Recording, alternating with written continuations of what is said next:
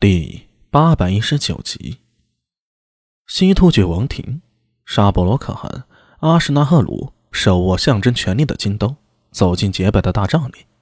他走得很慢，每一步都像是用脚在丈量土地。阿什纳赫鲁是西突厥试点密可汗五世孙，叶布利舍舍亏特勤节月之子，在阿什纳布真归顺唐朝后。以次逐鹿可汗让赫鲁替代布真担任业务，居于多罗斯川，在西周北一千五百里统辖楚越、楚密、哥舒、哥伦路、鲁氏璧五姓部从。其后，西突厥部众废除以次逐鹿可汗，以次逐鹿可汗兵败逃奔吐火罗，唐朝册立以次社亏可汗。以次社亏可汗派兵追逐赫鲁。赫鲁没有固定的居处，其所部也都是散处。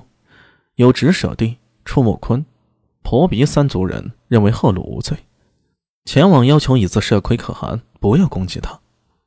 以次社亏可汗怒，要诛杀直舍地等人。这三族就带领全部人众几千丈，与赫鲁一起归顺了唐朝。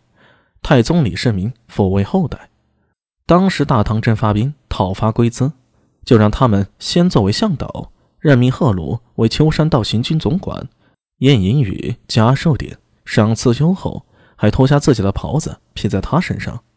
后来提拔他为左饶卫将军、瑶池都督，将他的部众安顿在汀州莫贺城。赫鲁命运照应散众，卢帐也越来越多。贞观二十三年，太宗去世，赫鲁打算攻取西庭二州。刺史骆弘也。报告新继位的皇帝李治，李治派通事舍人乔宝明前往抚慰。赫鲁派儿子叠运入朝宿卫。叠运到了长安后反悔了，但迫于形势不能回去。李治任命他为右饶卫中郎将。叠运后来找到机会返回突厥，劝赫鲁向西攻取以自逐鹿可汗的旧地。严牙亭在千泉，自称沙布罗可汗，统摄逐鹿。卢什比等十姓部众，阿史那赫鲁继位后，任命迭运，任命迭运为漠河独业户，入侵廷州，打败几县，杀掠几千人而去。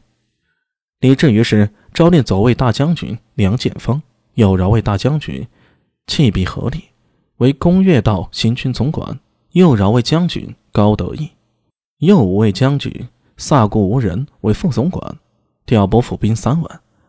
再加回戈兵共五万人应急。骆弘毅献计：安抚中国要用气，遇事以敌则要用权。赫鲁坚守一城，此刻正严寒大雪，他们一定以为唐军不会来。我们应趁此一举歼灭。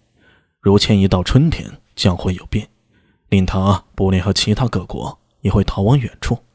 况且我发兵是为了诛灭赫鲁，楚灭。楚穆坤的各部也各愿自保。如果现在不打，他们将会与赫鲁联手。虽然现在天寒地冻，会有冻伤，不能久留耗费边粮，让贼人趁虚牢记党羽，苟延残喘。建议宽恕楚越、楚密等部，专注灭赫鲁。除祸就要除根，不可先斩枝叶。请调发射皮、楚越、楚密、弃心等部之兵。带足一个月粮草，急速进军攻打赫鲁。我大军则去平洛水上为援救响应。这是屈戎狄攻豺狼，何况戎人借唐兵为羽翼，是胡骑在前，唐兵断后，赫鲁就无处可逃。李治同意了他的办法，招令骆弘毅帮助梁建方策划指挥。然楚越的朱邪孤注带兵依附赫鲁，据守崂山。梁建芳等攻击，朱邪孤注溃败，追赶五百里，斩杀朱邪孤注，共斩杀五千人，俘虏大帅六十人。事情最终并没有像骆弘毅计划那样，大唐无法在草原久住，最后草草撤兵。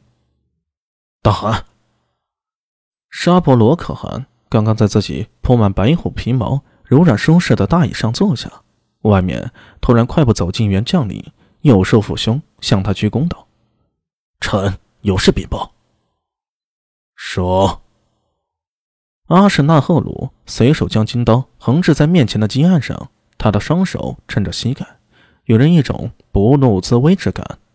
大汗，阿什纳沙逼他。一封带血的信簪被递到阿什纳赫鲁面前，良久，轰！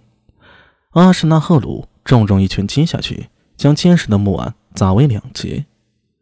唐军大营中，中京行辕，宽敞雪白的帐篷里。大总管陈之杰当中而坐，只见他双手扶膝，满头银发，如一尊铁塔一般，气势宏浑。副总管王文栋和苏定方分别坐在他的左右手。